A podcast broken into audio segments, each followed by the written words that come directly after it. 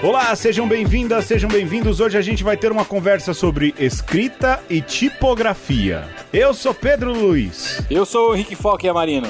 E eu sou o Alexandre Ferreira. Tá aí o sócio, bem-vindo sócio. E aí, pessoal, como é que estão? Só tô passando aqui para cobrar o aluguel, que sua barriga. É o é, é, o tio, o tio que quando vem visitar traz doces gostosos. É isso aí. Se vocês têm o aluguel, paga logo, se não tem, tô indo pra, pra próxima. Aí, muito bem. A gente vai falar hoje da importância da escrita, vamos falar sobre tipografia. Se você não sabe o que é, tem paciência, porque você vai entender o quanto ela é importante para para sua vida, para essa coisinha que você tem na mão aí chamada telefone celular. A tipografia é importante até para isso. Calma, que você já vai chegar aí. Não sem antes a gente lembrar que dia 7 de novembro, às 8 da noite, lá no canal do YouTube, a gente vai ter a gravação ao vivo de uma conversa 150 especial Aracide Almeida. Vai conseguir entrar, Foca, ao vivo lá no dia ou tem vamos, compromisso? Vamos, não, não. Vai. Jeito, vamos lá. Prepara aí uma reclamação, alguma coisa, hein? Pra entrar no ar ao vivo, a gente vai tentar pelo menos uma, uma participação já garantida, não é, Alexandre? É do Foca. Depois dessa. Estarei presente. Dessa estarei intimada.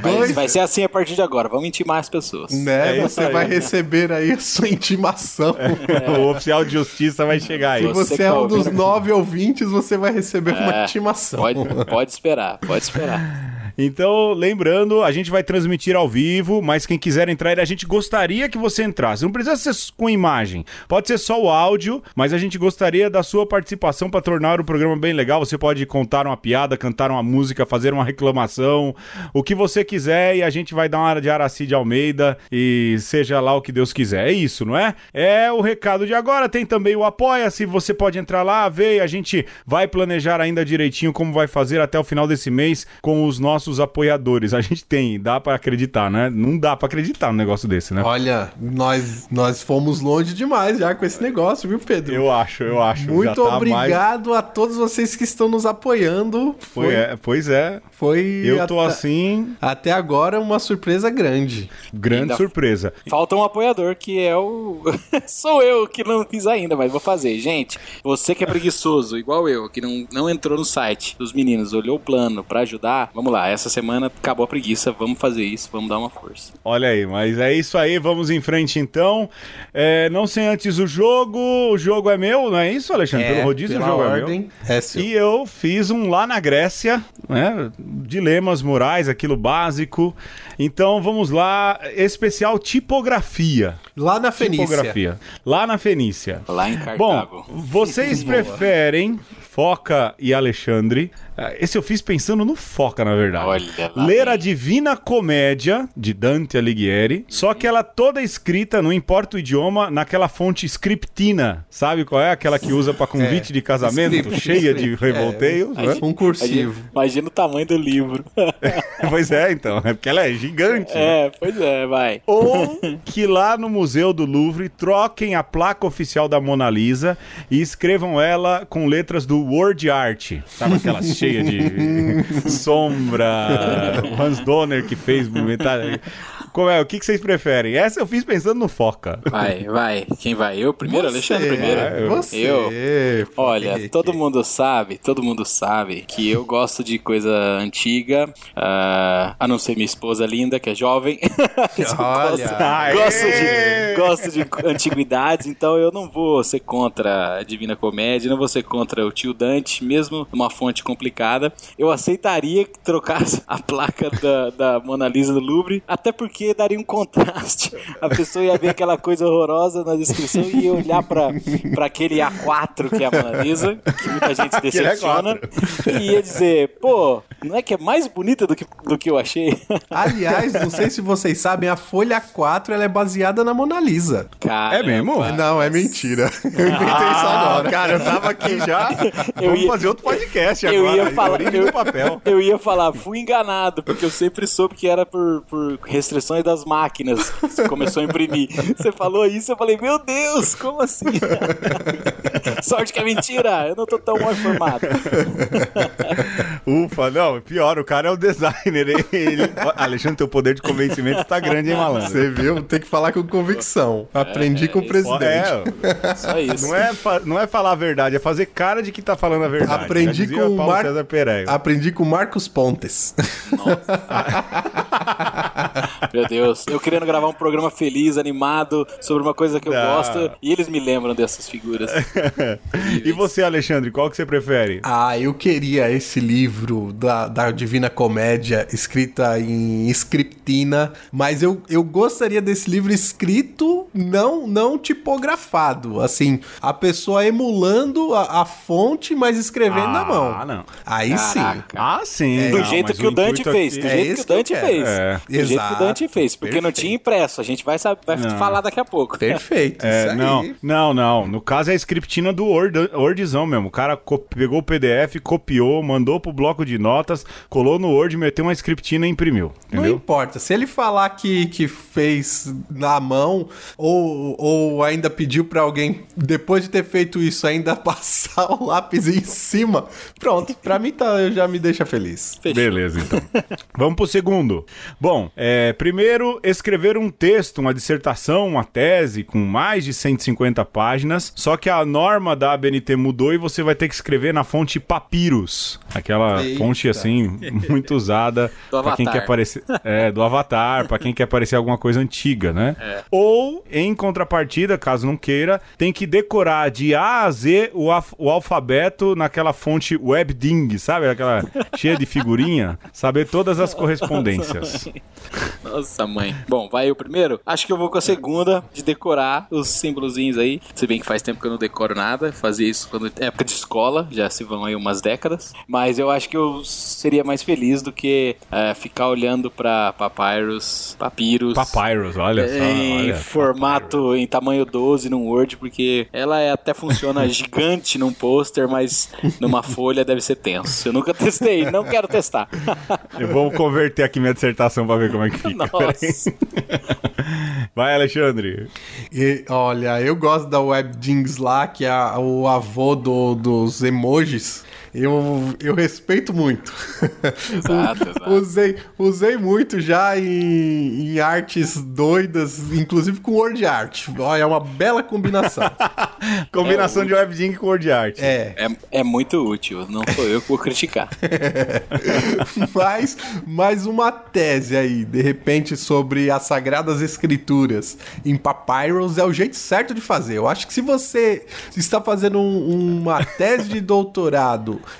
em, Na área bíblica. na área bíblica, exegética, você tem que usar. Eu acho que deveria estar, inclusive, na ABNT. Isso definido É, lá. a, BN... a BNT teria que mudar até, né? É, e aí você imprime num- numa folha A4 amarela, rapaz, vai dar uma notoriedade pro que você escreveu. Papel reciclado, aqueles papel que eles falam que é reciclado, marronzinho. É, pronto. bom também, bom, bom. Muito bem, muito bem. E com isso, eu consegui fazer um jogo falando de fonte sem citar Comic Sans. Tá Agora vendo só? Vamos pro tema. Mas eu confesso que quando você falou lá do quadro da Mona Lisa, eu pensei na Comic Sans. Ela começou a ser Comic Sans. Eu falei, não, eu vou tirar Comic Sans, eu vou pôr Word Art, que é mais bonito ainda. Ela tá no meio, Alexandre. Tem um monte, tem um monte nesse quadrinho. Tem Tá. a Comic Sans no meio. tá no nosso coração. Eu não vou falar mal de Comic Sans agora, porque um dos apoiadores gosta de Comic Sans. Eu agora sou ao sabor do patrão. Vamos pro jogo, vamos pro tema.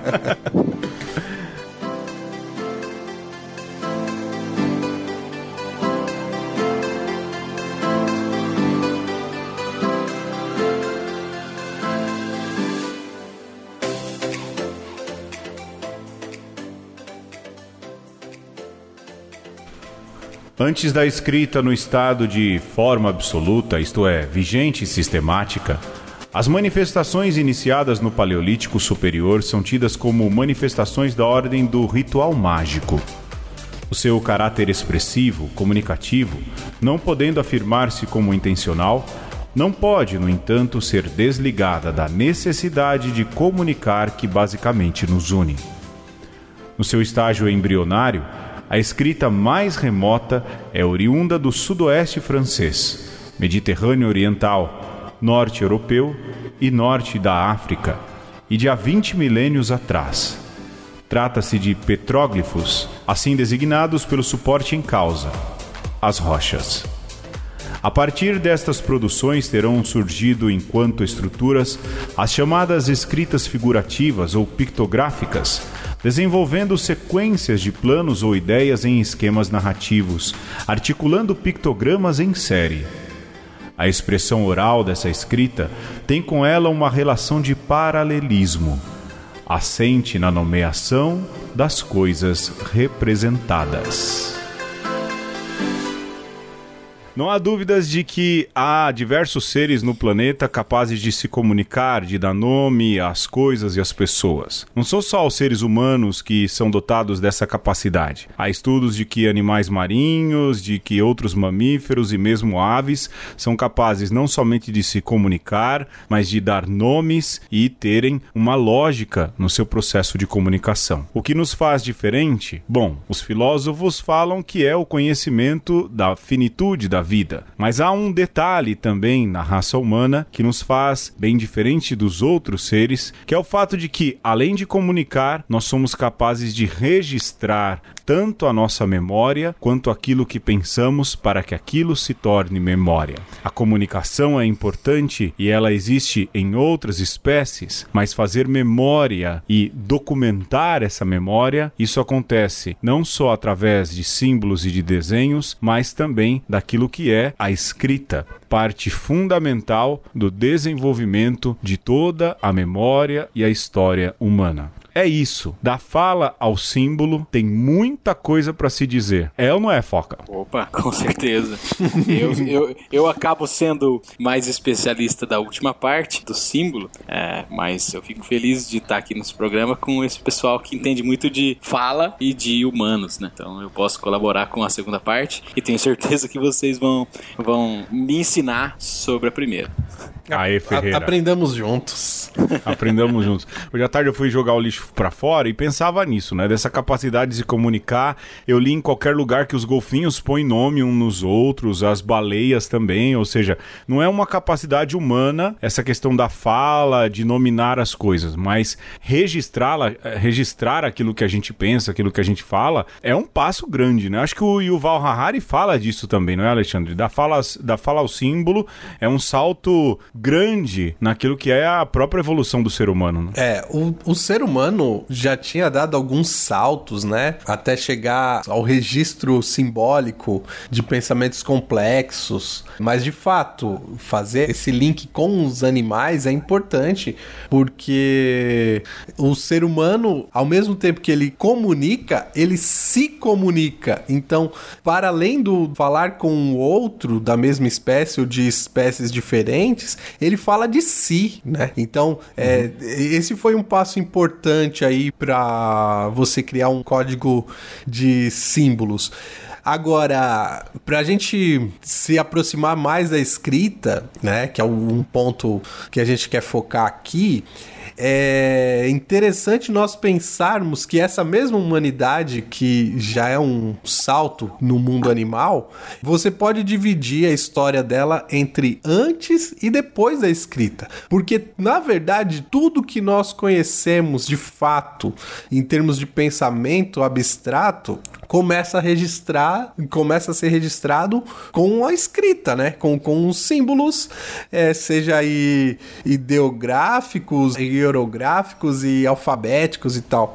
E tudo que você tem de registro histórico, material antes, ele não diz diretamente de quem fala, né? Ele é um, um testemunho indireto, né? Quase como que, que a pessoa não, não queria mesmo deixar para posteridade, para depois. É uma, de... é uma escavação que a gente tá fazendo, né, Alexandre? Exato. Não é que ele quis deixar. Exatamente, Sim. exatamente. Então, essa questão da memória que o, que o Pedro fala, né, da, dessa intencionalidade de, de deixar uma memória, isso começa a ganhar um escopo totalmente diferente com a escrita. Exato. E eu acho legal que a gente comece uh, de pontos que as pessoas não, não costumam pensar muito, mas de, das cavernas da França, onde foram encontrados hoje uh, aqueles pictogramas antigos, onde um, o primeiro, os primeiros Homo sapiens registravam uma caçada, ou registravam uh, um dia ou uma jornada importante que eles tinham uh, vivido para deixar para as gerações, e que isso, é, esses pictogramas evoluíram, e isso é, de certa forma, um jeito de contar a história da humanidade,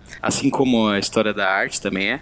Eles evoluíram a ponto de criarem outros símbolos que se tornaram outras coisas e a gente chegou num símbolo meio modular que a gente pode distorcer ele de várias maneiras e ainda entendê-lo como uma letra e com isso compor artes gráficas, né? Você pensar é uma é um, é um caminho longo e um caminho é, compartilhado de um ir passando para o outro e melhorando até a gente chegar numa coisa muito legal que é a, a escrita uma escrita mutante que a gente tem, né? Quando pensa em tipografia. Ô Foca, você falava aí dos desenhos nas cavernas e tudo, e eu penso aqui na minha cabeça que a evolução acaba se tornando aquela arte pictórica egípcia. Exato. Eu achei é. engraçado esses dias, eu vi assim a galera falando, mas e se os egípcios fossem vidraceiros, né? então você pega ali duas imagens de, de algum deus segurando, aí você consegue verdadeiramente imaginar um vidro ali no meio, eles estão carregando um vidro.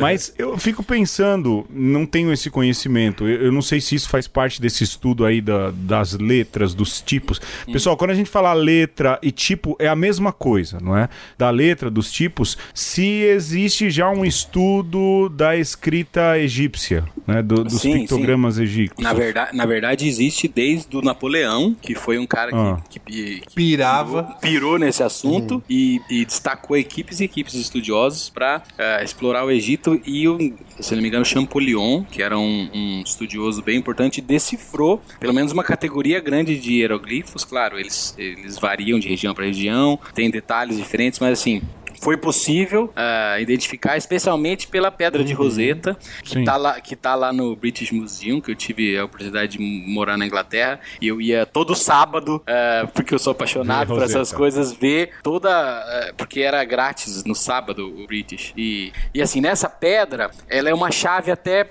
para essa todo essa, esse papo de escrita. Essa pedra tem, é, ela consta uma série de leis, um regulamento de algum mercado específico. Então, ah, você traz seus animais, põe eles aqui, a sua placa de preço você põe aqui e tal. É, um, é uma coisa burocrática, assim, só que ela está escrita em, hiero, em hieroglifo. Tem um traço embaixo, ele está escrito em copta, que é uma, é uma língua um pouco mais recente do Egito, e embaixo ele está escrito em grego antigo. Então, e a partir ah, daí, a partir daí, o, o, Champollion e os caras conseguiram decifrar, porque eles já estavam entendendo o grego antigo nessa época. Mas você vê, já é design aí, já é é uma coisa muito interessante. Mas, mas então, olha, é, eu vou, vou fazer um, uma parte aqui sobre hieroglifo, né? Retomar um pouco lá a ideia do Pedro das, das pinturas lá nas cavernas.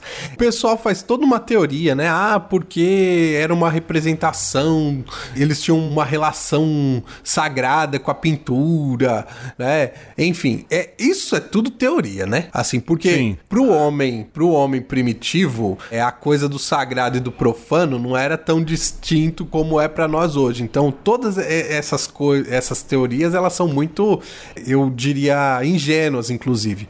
Porque poderia ser também uma pintura por, pelo bel prazer de pintar, isso não tira o mérito da coisa, enfim. Então, é, essa coisa do, do sagrado e do, da pintura cultura, né? Porque ah, do, do hieroglifo se fala que era uma escrita sagrada. Eu tenho para mim que os hieróglifos egípcios, eles eram uma mensagem cifrada, né? Você provavelmente tinha uma escrita mais, digamos, do dia a dia, e aí o, o grupo dos sacerdotes, meio que para cifrar, para ter o, o poder sobre a escrita, criaram os hieróglifos. Então, quando fala decifrar, eu acho muito divertido, porque eu acho que junto com a, aqueles símbolozinhos lá que nos fascinam tanto, Você tem também o primeiro código encriptado. Exato. E olha, e é claro, veja, olha, eu tô brin... a gente tá brincando aqui, mas eu, de repente, até a pedra de Roseta, que é, nos deu tanto, uh, tanto caminho, pode ser uma brincadeira. Quem disse que o mesmo texto está escrito três vezes uh, uh, da igual? mesma forma? Quem, quem, disse que eles não escreveram alguma coisa diferente nos hieróglifos? A gente não sabe. Mas, assim, ciência é feita assim, né? Por comparação e vão testando. Então, assim, eles descobriram essa, essa versão. Mas eu nem digo, até ajudando o Alexandre aí, eu nem eu nem paro nesse ponto de a supervalorização de hieróglifos, de coisa sagrada. Para mim, eles são só um ponto da evolução. É, primeiro, o ser humano começou com desenhos nas cavernas, depois ele foi para o cuneiforme, aquelas escritas que são um pouquinho mais simbólicas. Depois ele evoluiu para esses desenhos elaborados, mas até eles não eram práticos. Você imagina, você imagina que não havia educação suficiente para todo mundo aprender é, tanto ter tanto na mente o que significava tantos símbolos. Então, assim, eles foram uma parte da ô, evolução. Ô, Foca, mas aí aí é que é o meu ponto, porque eu acho que os, os hieróglifos foi uma, uma tecnologia, uma vertente que não deu certo, entendeu? Exato. Assim, é, é, por isso que se evoluiu eles. É Exato, eles chegaram a um, a um determinado ponto, só que surgiu uma ou, um outro tipo de escrita que acabou predominando.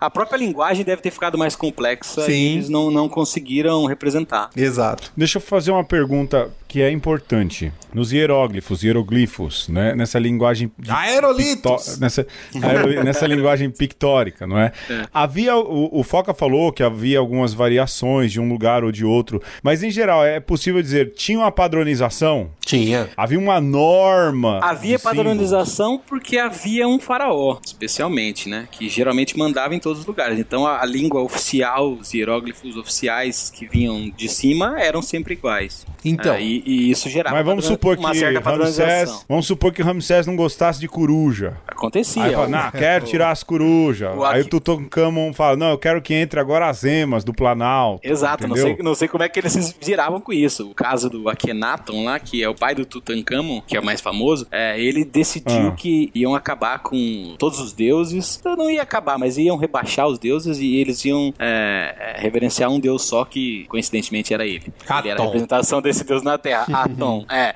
Então, por, do mesmo jeito que o cara fazia decisões dessa, talvez ele mudasse alguma coisa na escrita. É então. É possível. Mas assim, tem que pensar que os hieróglifos, eles tinham uma proximidade com as coisas concretas, né? E eles já têm um rudimento ali de pensamento abstrato, mas não é nada comparado com o que a gente tem hoje, né? Então, isso, hoje, isso. hoje você pega uma palavra como tipografia. é uma ideia que você tem que juntar umas coisas aí na sua cabeça para entender o que que é. é para você ter uma ideia, eu não vou saber qual é o símbolo agora, mas é, lendo sobre, sobre isso hoje, é, o mesmo símbolo que representava a palavra amor representava também a palavra ódio. Exato, exato. pra, pra dizer que a coisa era muito mais simples e, e, e por conta da distância, é muito mais complicado a gente saber o que de fato significava, né? Você tem ali uma base do que pode ser, mas o que é de fato, o que comunicava aqueles símbolos e Exato. Eu acho até, é, sendo justo, como disse o Alexandre, nem se compara com o de hoje. Na verdade, nem se compara com o que veio 1500, mil, é, dois mil anos depois, que foi o que os fenícios fizeram. Isso. Que foi transformar um monte de símbolo pictórico, entre aspas, talvez um pouco simbólico, em um simbólico. alfabeto de letras e aí compor palavras. Isso aí mudou o jogo, na verdade, né? É, você tem que falar pelo nome certo. O nome deles eram cananeus. os fenícios fenícios, é, então, então você nos conte, Alexandre, porque é. a, a, a, origem dos fenícios, nos materiais que eu sempre estudo de romanos, é treta, dizem que é dificílimo entra... definir, né? É, então, Quem olha, são? Quem o são? Foca, não entra na treta não, isso é treta, isso o é treta. O povo se chama o povo cananeu, esse negócio de fenício é o nome grego, que os ah. gregos vão ficar puxando a sardinha pro, pro, pro lado deles, mas é, é um povo semita, viu? Uhum, é, uhum. Só pra deixar bem claro aí pro pessoal que, que gosta de, de, Ai, Ferreira. de, de eurocentrar tudo, a, a Grécia, é sempre bom lembrar, fica no Oriente. Exato. É, então, é treta de todo mundo. Agora deixa eu fazer uma pergunta já pra gente ir um pouco para os desses patrocinadores, mas a gente ainda tem uma gordura para queimar.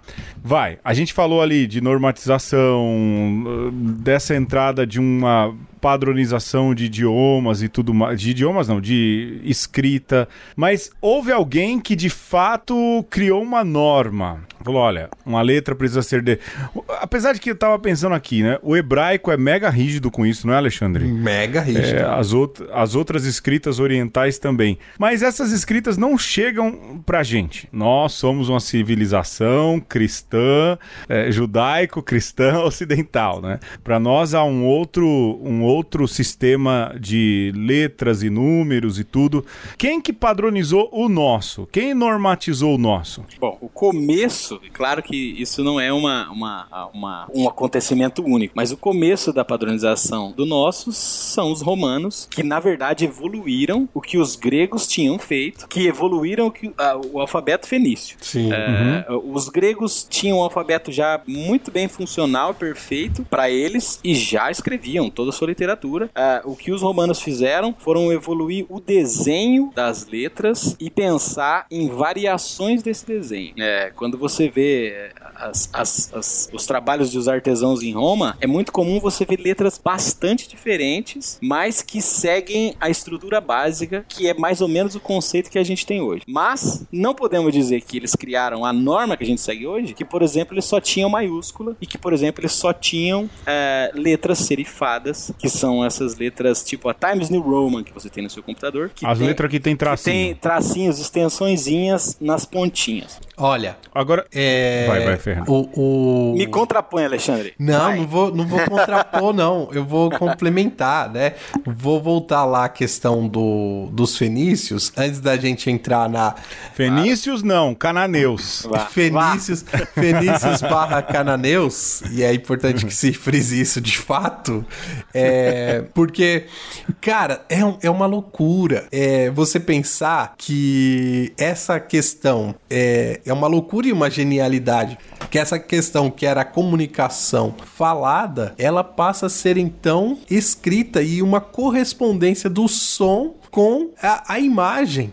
É, certamente isso foi coisa de um, uma mente genial, né? Que infelizmente nós não sabemos o nome, mas parece muito plausível que alguém teve uma ideia é, genial e outras pessoas é, aderiram à ideia e a coisa pegou. Certamente, né? É até, é até muito triste você pensar que, é, até fazendo uma brincadeira com o que vocês falam, vocês zoaram antes da civilização ocidental, tudo que a gente conhece de história é, dos romanos para frente é quase tudo porque eles criaram. E veja, eu sou Sim. um fã da civilização romana, mas, mas, mas, na verdade, não é bem assim. A verdade é que eles destruíram muitas das fontes anteriores. Então. E aí fica sim. parecendo pra gente que eles criaram. Como mas. O caso, como o caso dos é... fenícios, que Roma destruiu Cartago duas vezes. Pois é, que era uma e, civilização e, e, fenícia. Que era, é, que era uma capital muito poderosa. E jogou sal na terra para que não, não, não brotasse de novo e tal. Foi uma coisa grande. Então a gente pensa que muita coisa interessante dessa de antes foi perdida. Uh, e aí a gente dá só o crédito a Roma, que não é justo, né? Agora a gente sabe que já não, não, é exatamente assim, olhando para a história completa. Mas olha, os fenícios, eles pegam figuras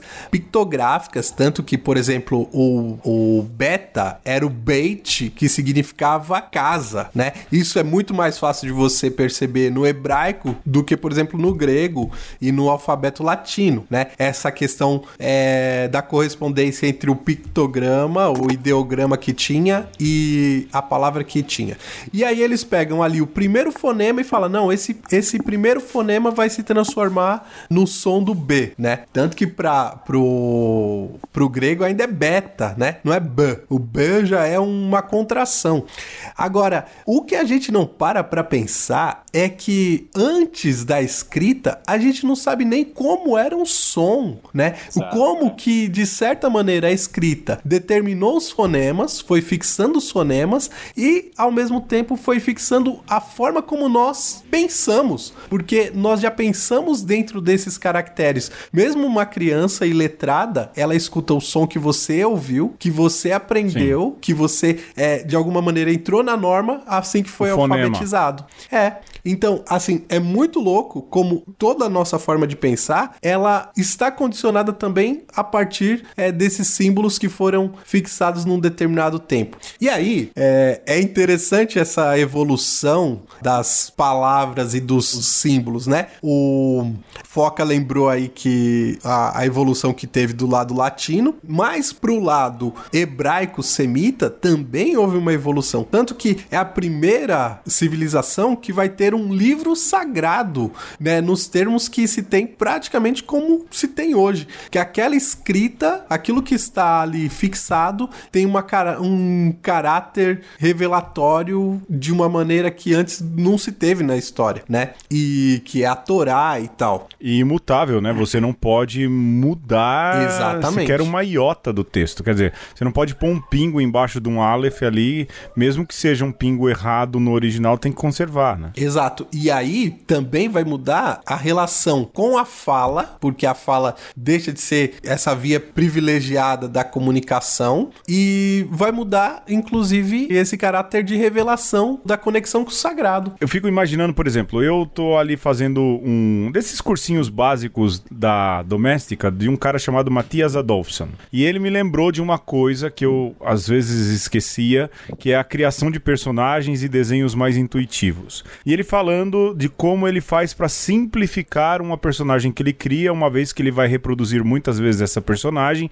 ele precisa simplificar o máximo que ele puder, né, com menos detalhes possíveis. Eu consigo imaginar, Foca, e aí eu falo para você que manja aí dessa seara, o trabalho que deve ser eh, criar ou dar uma norma, um padrão para uma letra, porque ele também precisa ser fácil de ser desenhado para quem escreve, né? Ah, sim. Você diz lá, lá no ponto de definição. Uh, sim, disso, sim, né? sim. Isso com certeza é o que o Alexandre falou. É uma, infelizmente, é uma genialidade que a gente perdeu, porque uh, a primeira pessoa, o primeiro grupo, não seja uma pessoa, que seja um trabalho coletivo, que teve a ideia de criar símbolos simplificados ao nível que são as letras e os números, então, ah, são, são caracteres incríveis, diferentes de, de, de, tudo que havia. E se você pensar ah, pela história que a gente sabe, são árabes, não são romanos. Os números romanos eram uhum. letras, né? Ah, Exato. É, é, é uma extrapolação e, e, uma, uma capacidade de simplificação incrível. É, porque eu lembro quando eu comecei a escrever e eu ficava prestando atenção quantas voltinhas tinha que ter um M. E a uhum. professora que me ensinou a escrever, o M, ele tinha. Você ia, subia uma montanha, duas montanhas, três montanhas. Isso era o, e aí você tinha o maiúsculo e a regra do minúsculo.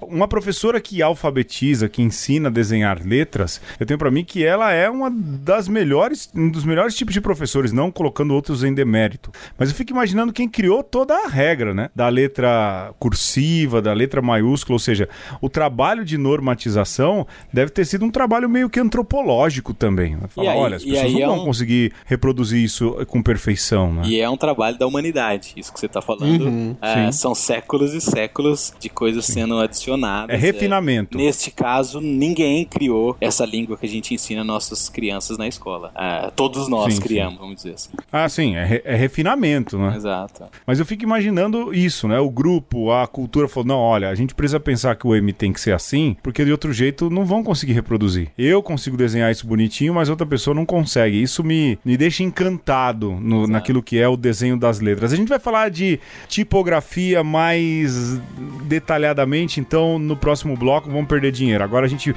literalmente é quase bloqueado no YouTube por causa dos patrocinadores. Vamos lá.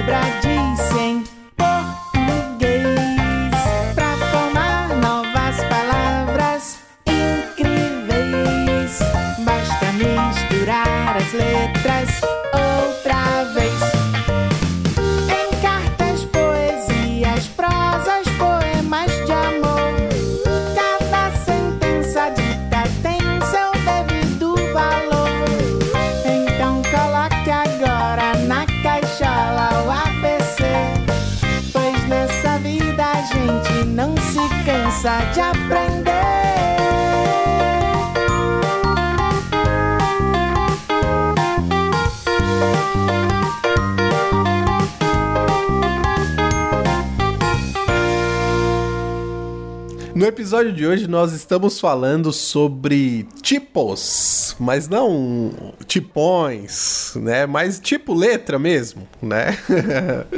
e nós estamos chegando aqui à conclusão de que houve uma genialidade da passagem da fala para o símbolo, mas houve também uma bela história de como esses símbolos foram normatizados. E isso tem a ver com os romanos, é isso mesmo, Foca? É, começa com eles, né? A gente tem que sempre ir distribuindo os créditos, porque é assim que a história humana é feita. Conver começa com eles, porque é, da, da, escrita que a gente vê hoje, há uma característica forte que está presente nas paredes de mármore em Roma, em todos os lugares que foi Roma no passado, que são duas coisas: as letras maiúsculas e as serifas, que a gente já mencionou antes. É interessante, é, eu também fui pesquisar para o programa, eu fiz até mestrado na área, mas eu nunca tinha me perguntado por que, que os romanos desenhavam serif. Eu fui pesquisar e descobri que, na verdade, por uma limitação técnica de desenhar as formas das letras, uh, se desenhava com um pincel e depois vinha alguém com uh, uma ferramenta que parece um formão, as pessoas de hoje talvez não saibam. Ela tem uma pontinha chata como de uma chave de fenda, mas é um metal comprido que você bate o martelo do outro lado. Mais uh, robusto, né? Exato. E ela é fina se você pensar, ela faz um buraco fino. E é, pro artesão bater, vamos pensar na letra T, para simplificar, uhum. T de tatu. Pro artesão bater forte até os cantinhos e fazer a letra com a mesma profundidade que ele faz no meio, possivelmente nos cantinhos, a hora que ele colocasse esse formão que é um pouco largo, é, ia quebrar. Ia tinha, é, tinha, tinha um problema que assim, pelo menos ele ia ter que bater um pouquinho mais fraco no fim. E eles não conseguiam fazer a letra exatamente terminar de modo abrupto como a gente consegue no computador. Para isso, uhum. eles desenvolveram a ideia de terminar com um, rabi, um rabinhozinho, uma, um detalhinho que parecesse uma chama, uma pontinha, porque aí o, o formãozinho, o cinzel, se encaixaria. É, você batia forte até um ponto, no fim você deixava ele levezinho e as letras ficavam com aquela ponta. É, Junto com esse programa vai ter um link para quem entrar no site é, com uma página com todas as imagens dessas coisas que a gente está falando. Quem se interessar pode ver. Mas é, é, é, um. Por uma limitação técnica, eles inventaram um estilo. E historicamente esse estilo foi copiado e está aí até hoje. Por isso que a gente fala deles como uma origem. Eu vou dar um exemplo. Se você olhar o seu celular, muito provavelmente ele não tem a serifa, as letras. Sejam letras sem serifa. Mas se você entrar lá, vou fazer uma propaganda aqui mas sem ganhar nenhum dinheiro, uhum. naquilo que é a escrita Folha de São Paulo.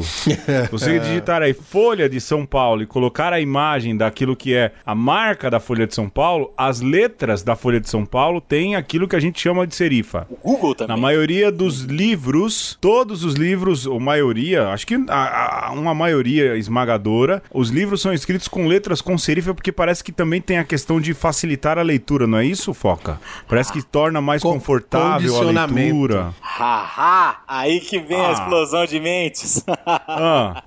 Essa é uma teoria é, muito famosa é, do, do Pô, eu sempre falei, do cara, século Do século XIX. Fake news. Ah. E, foi, e foi colocada em estudos, e tem o um nome, depois vocês procuram, é uma diversão. Sir, ele, ele é um Sir, ele foi um pesquisador muito famoso. Sir Cyril Burt. É um psicólogo hum. educacional de Londres que escrevia sobre educação de, de, de crianças e, e, e, também escreveu sobre fontes com serifa serem lidas mais rápido do que fontes sem serifa. É, assim que ele morreu, nos anos 70, foram pesquisar os trabalhos dele e descobriram que nada tinha fonte. Ele basicamente inventou tudo.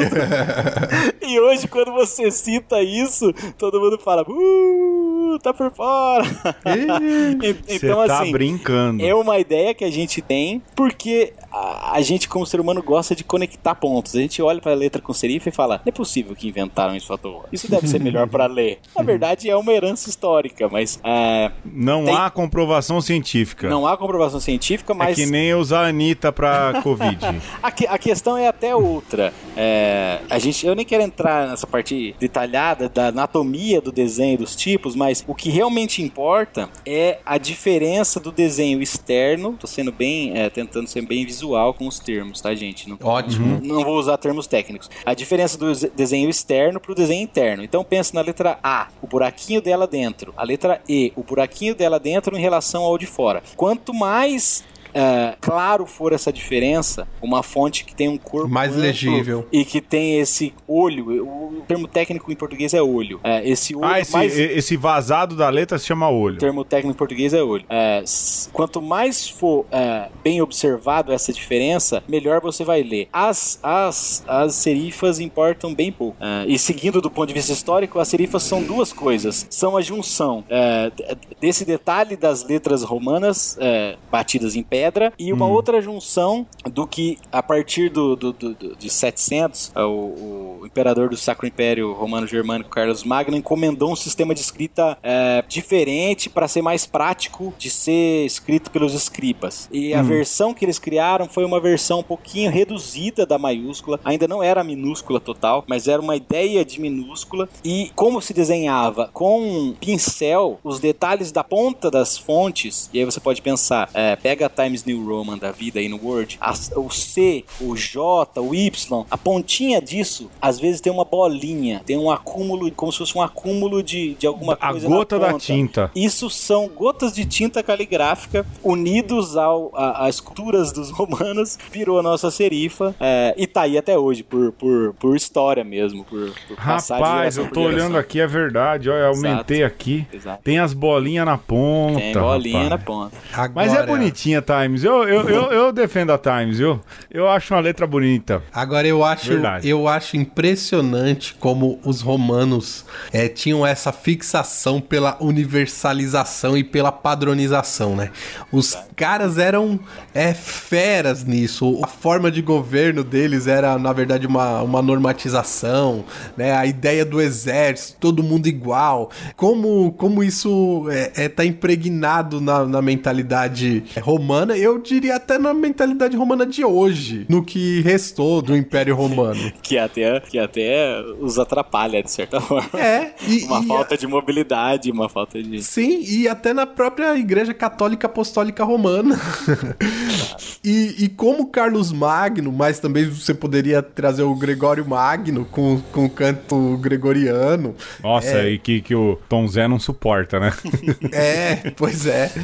E, e como por trás desses caras sempre tem essa herança romana de normatização. É, eu achei interessantíssimo isso que o, que o Foca traz, de que foi o Carlos Magno que meio que inventou as minúsculas pra tentar normatizar, pra tentar fazer com que a coisa fosse mais, é, digamos, legível. Isso é ótimo, isso é muito é, resquício do Império Romano no Império Carolíngio. É, É, delicioso. Elas, elas, inclusive, no começo eram chamadas de minúsculas carolinhas. É, elas são, se, se você quiser pesquisar, você que está ouvindo quiser pesquisar, minúsculas carolingias, elas são um pouquinho diferentes das nossas minúsculas. Mas elas são o início da ideia de que estava dando trabalho escrever as maiúsculas do mármore romano, é, porque nessa época eles já estavam reproduzindo livro, já estavam reproduzindo muita coisa, e eles preferiram, quiseram criar algo um pouco mais prático. Que ainda não era nada prático. A gente vai falar um pouquinho mais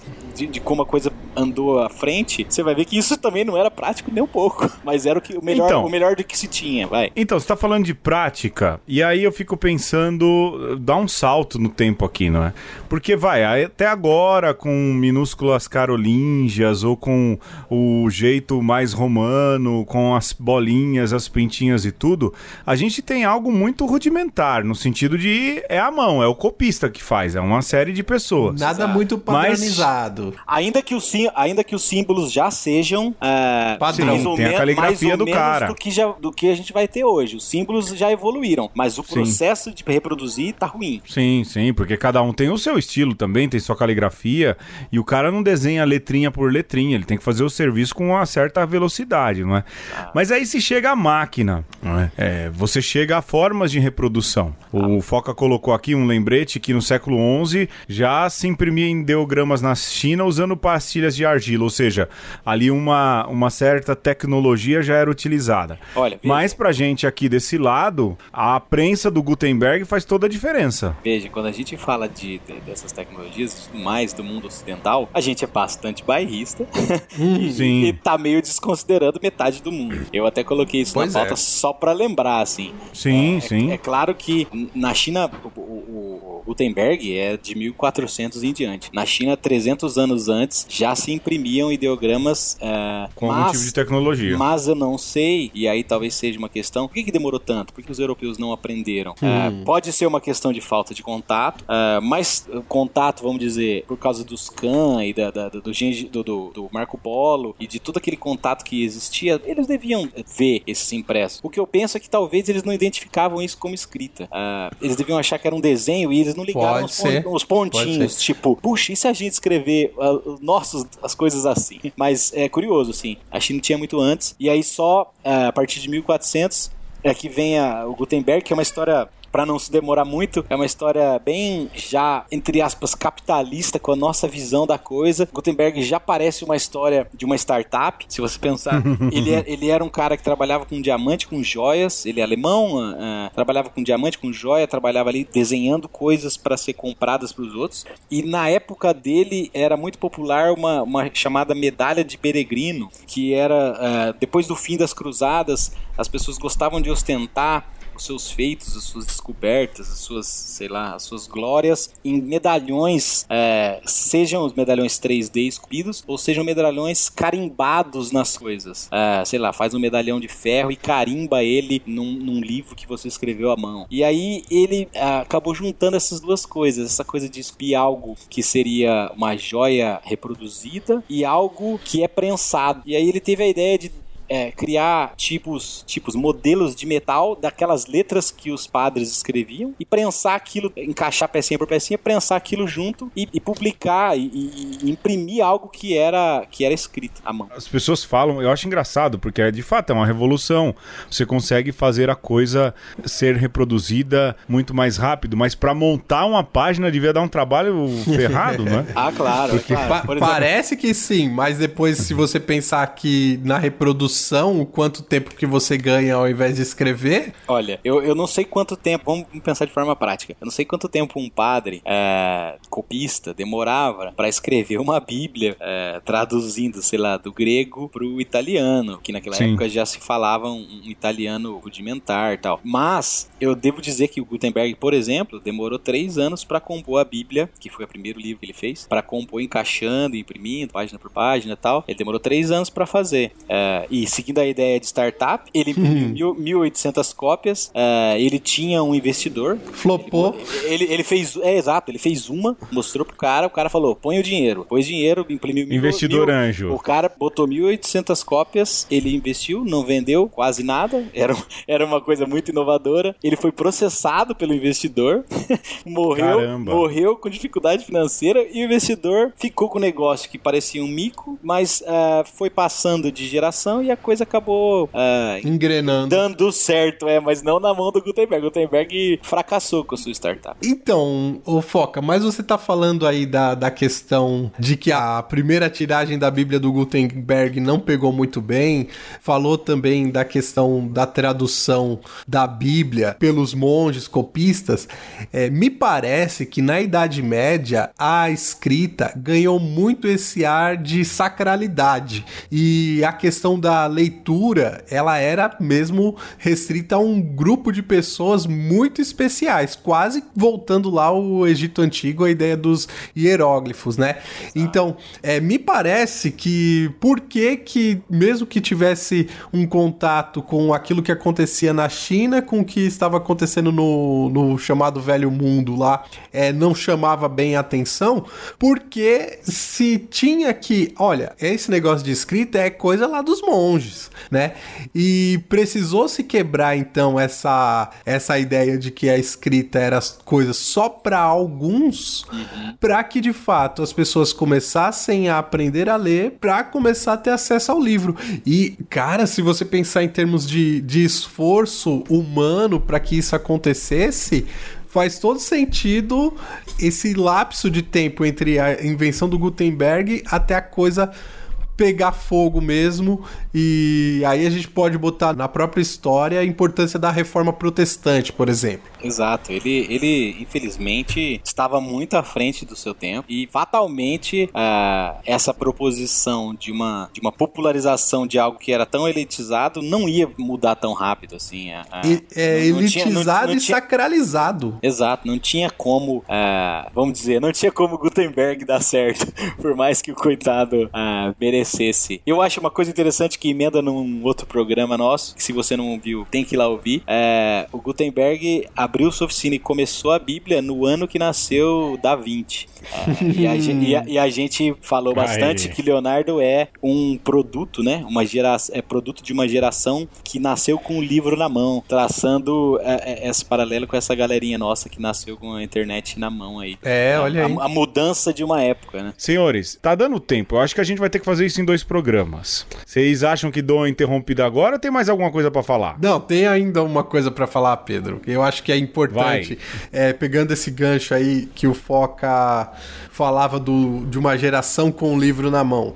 É, é algo que é importante a gente retomar do ponto de vista da escrita e, e, da leitura, que também é muito complicado você pensar em 2020, onde nós estamos tendo uma geração de analfabetos funcionais.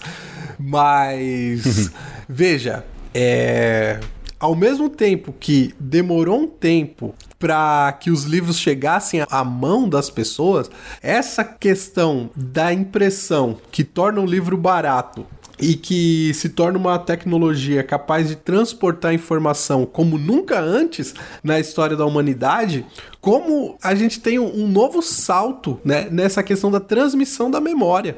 E não é à toa que o Lutero vai trazer essa história de todo cristão com uma Bíblia na mão, porque era uma tecnologia plausível, né? Fazia todo sentido de agora em diante dizer assim: olha, se você é cristão, você tem que ir direto na fonte. E, e. Era a ideia certa no momento certo. Né? A ideia essa, certa essa, no momento certo, não podia Essa ideia anos antes não daria certo. Não daria. E, assim, o que aconteceu com a reforma protestante, de alguma forma, refletiu em como nós lidamos com os livros. Porque, ao mesmo tempo que é um lugar onde você pode recorrer ao conhecimento, ele ainda está envolto de uma sacralidade. Uma sacralidade acessível. Não a, a sacralidade mistérica lá da, da, dos monges medievais. Né? E eu escutei uma bobagem né, num, num canal de YouTube. O cara falando assim: ah, porque os monges eles não podiam ler o livro, eles só podiam escrever uma página. É, porque o, o cara assistiu o nome da Rosa e acha que tudo é, aquilo ali é Teorias é, da conspiração, é, Idade das Trevas. Que, o, que os abades faziam todo um sistema para que as pessoas não pudessem ler. Não, assim, eu não duvido que tivesse um abade de, desse jeito, mas de pensar que, que um, um monge não era estimulado a ler é uma bobagem. Até porque os monges eram parte das castas nobres, né? Alguns filhos da, da nobreza que iam ser monges, não era qualquer um que ia ser, né? Mas enfim, a questão é que a nossa relação com os livros, elas é, descendem desse momento histórico onde o livro se torna acessível, né? Acessível ainda para alguns, é, mas muito mais acessível do que foi em toda parte da história. E aí tem toda uma discussão que a gente poderia ter sobre é, de fato a importância dos livros para a nossa sociedade hoje, como que isso é, repercute naquilo que vai ser a educação dali para frente, porque não vai ser só uma coisa de um mestre, mas também você vai recorrer às bibliotecas, a própria ideia de livraria como algo comercial que vai dar certo. É, não tem dúvidas de que é uma tecnologia, é uma tecnologia que evoluiu, e à medida que ela vai evoluindo, lógico, ela vai também gerando novas possibilidades, e quer queira ou quer não, se torna, como você disse, e resulta em modelos de negócio, a toda também a questão dos contextos econômicos e sociais da época. Mas, assim, como sempre, eu tô preocupado com o tempo. Né? Ouvinte, se o programa dura mais ou menos, a culpa é sempre minha, nunca ninguém de quem fala. e eu tô preocupado com o tempo. Então, o que, que a gente vai fazer, galera? A gente vai terminar esse programa aqui, porque a gente tem ainda um monte de coisas que a gente tá querendo falar, a gente tá amarradão em falar, em fazer. Então, a gente vai parar esse programa aqui. Partilhe, ouça, ouça uma vez, duas, busque as referências aí no site de uma conversa. Eu não vou dar beijo, nem abraço, nem aperto de mão. Eu vou dizer até semana que vem. A gente volta com esse mesmo assunto, uma continuação, e tenha certeza você vai ver o quanto isso é importante na sua vida hoje. É isso? Foca, Alexandre, estamos combinados? Combinadíssimos. Estamos combinados. Mesmo bate local, mesmo bate horário. A gente convida você a voltar. A gente começou lá nas cavernas, nos desenhos de caçada, e a gente vai chegar no seu iPhone, no seu Google ou no seu Android. E tá cheio de coisa legal. Se eu fosse você, eu voltava semana que vem. Volte. Você vai ficar por aqui. A gente ainda vai continuar batendo papo e gravando, porque aí eu vou ter dois programas pra editar e um programa menos pra gravar. Até semana que vem, juízo. Tipo isso.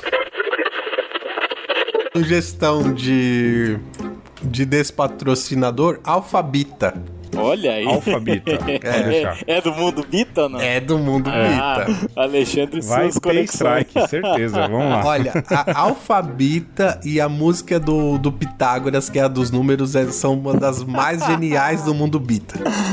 Eu vou procurar. Eu acho que o Pedro tinha que tocar e, e, É, e colocar. aí não tome Tá strike. bom. É, tudo. To... A gente tá tomando strike por causa de melodia agora. Merda, hein? Sinal Mas- que tá famoso, sinal que tá famoso. Mas Não, o não é, Chico Buarque qualquer um. passou direto. Passou? passou. Louvado seja Deus. Podia Vamos até monetizar. Chico, Chico é comunista, ele não quer direitos autorais. Pois é. isso. Deve ser isso. Você sabe que eu encontrei o Chico em Roma. Olha que honra. Con- encontrei ele na Fontana del Popolo, sozinho, cara. Sozinho. Caraca, só. mano. Tava, tava ali num momento pensativo, olhando pra água, e eu parei do lado, e a hora que eu olhei, falei, Chico, só falei isso. E ele olhou pra mim, deu risada e falou. Não conta pra ninguém. Foi simpático, tá? Ah, Que delícia, massa, cara. velho. Um dos meus encontros, encontrei o David Gilmour. Servi o David Gilmour em Londres também. E garçom Você serviu o. David Gilmer? Servi e conversei com ele. Também foi super simpático. A minha, as minhas experiências com gente famosa são boas. Ninguém me maltratou. Na minha opinião, é o que se salva do Pink Floyd. Vamos parar de polêmica, vamos lá. Os meninos da corporação vão te dar uma porrada. Ainda bem que isso aqui não vai pôr. Vamos, Beleza. vamos lá, vai. eu acho que você pode recortar e mandar pra eles. Põe no fim. É que não tem nada a ver pra colocar no fim. Estamos falando de Não, eu vou música. pôr, vou pôr no fim. Abraço, corporação.